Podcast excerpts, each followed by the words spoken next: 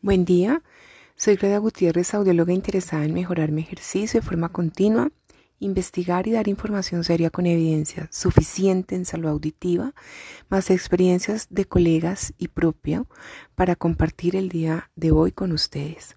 Hablemos hoy de la artritis y la audición. La artritis se deriva de un término griego que se entiende como enfermedad de articulaciones.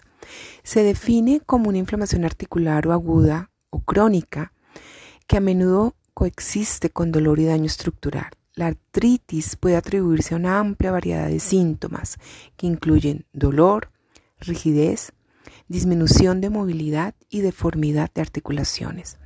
Hay varios tipos de artritis y el manejo es diferente para cada uno. La artritis involucra siempre un trabajo interdisciplinario dependiendo de las condiciones del paciente.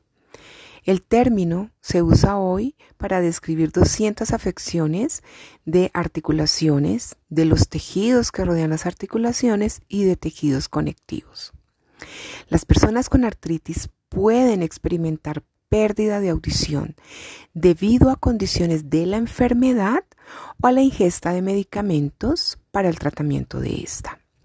Tenemos varias investigaciones que afirman que las personas con artritis son más propensas a desarrollar, por ejemplo, estados gripales.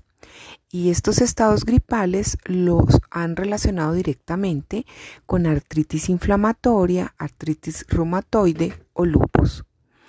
Las complicaciones pueden incluir infección de senos paranasales, infecciones de oído, entendiendo aquella alteración del espacio que debe estar lleno de aire detrás del tímpano y que contiene los huesecillos.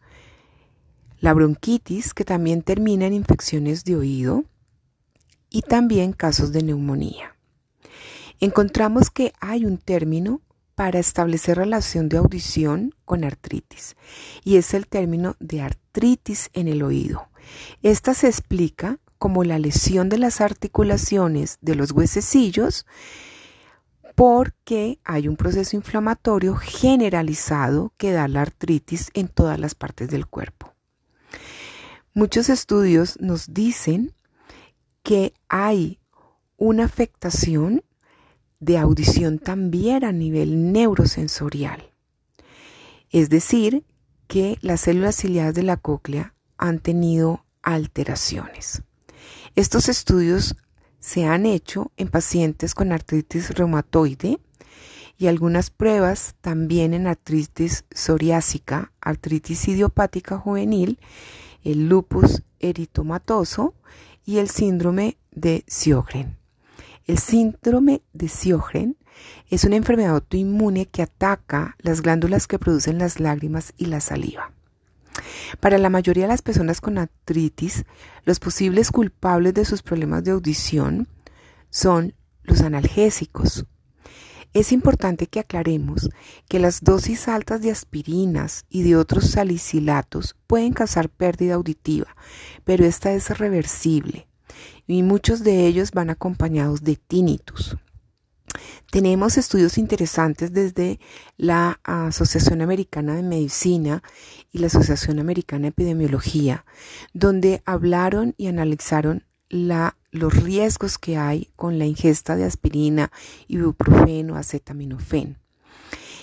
E hicieron estudios grandes en poblaciones de miles y encontraron, por ejemplo, que la aspirina aumentaba la posibilidad de pérdida de audición en un 50%, mientras que eh, el acetaminofén podría eh, tener un 61%. Se encontró también que la ingesta periódica de estos analgésicos aumenta la habilidad de tener pérdida de audición. El riesgo aumentará a medida que aumenta la frecuencia de la ingesta de estos medicamentos. Estos medicamentos se dice que atacan el flujo sanguíneo de la cóclea y en el caso del acetaminofén puede agotar una proteína que en un próximo encuentro hablaremos de ella, que se llama glutatión. Esta proteína se encuentra en la cóclea y su responsabilidad es proteger justamente la cóclea de daños. Entonces nos encontramos frente a pérdidas auditivas neurosensoriales como resultado de esta lesión de células ciliadas, donde esas vibraciones sonoras que deben ser traducidas a impulsos nerviosos por las células ciliadas no se da. Luego la información que debe llegar al nervio y transmitirse al cerebro queda en eh, deterioro. Hay muchos otros estudios en países como Corea, eh, como Dinamarca, donde nos están hablando del mismo tema y nos están hablando inclusive que puede presentarse pérdida súbita de audición en pacientes con artritis. Recuerden que la pérdida súbita de audición en la mayoría de los casos es, inexplicable y eh, acompaña muchas veces enfermedades autoinmunes. Se relaciona con la artritis inflamatoria y con la exposición a los medicamentos. Entonces, eh, importante entender cuál es el vínculo entre esa artritis inflamatoria y los problemas de audición. Inicialmente hablábamos que las articulaciones de los huesecillos se ven también alteradas por el proceso inflamatorio. Y esto hace que todo el proceso se altere.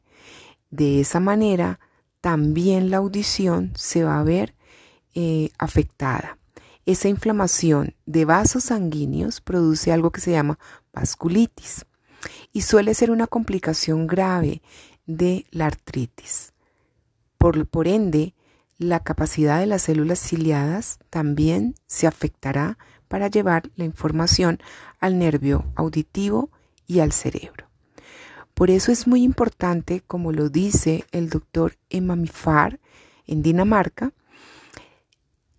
importante mantener contacto con el audiólogo, hacer pruebas de detección, pruebas que permitan hacer control simultáneo al paciente con diagnóstico de artritis reumatoide. Esa evaluación es mínimo tener la posibilidad de una audiometría tonal, de tener una logoaudiometría, y en muchos casos el mismo doctor sugiere tener audiometría de alta frecuencia. La audiometría de alta frecuencia permite valorar eh, a frecuencias que no interfieren con el habla, pero que pueden ser un predictor importante de otoxicidad y también de comportamiento en ambiente con ruido. Siempre los tratamientos para pérdida auditiva dependerán de la ubicación y del tipo del problema, pero en los pacientes con artritis se ha encontrado que podemos pasar inclusive de problemas de conducción, producir muchos tapones de cera, por ejemplo, a terminar con el uso de audífonos o inclusive con implante coclear.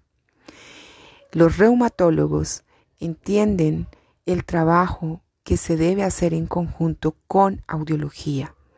Entienden cómo los medicamentos pueden afectar los procesos de audición. Por eso es tan importante que también se aconseje al paciente tener buenos hábitos de audición, evitar los ruidos fuertes, mantener la protección eh, auditiva ante eh, estímulos que pueden sobrepasar y dañar eh, la audición. Comer bien, tener una ingesta saludable de alimentos.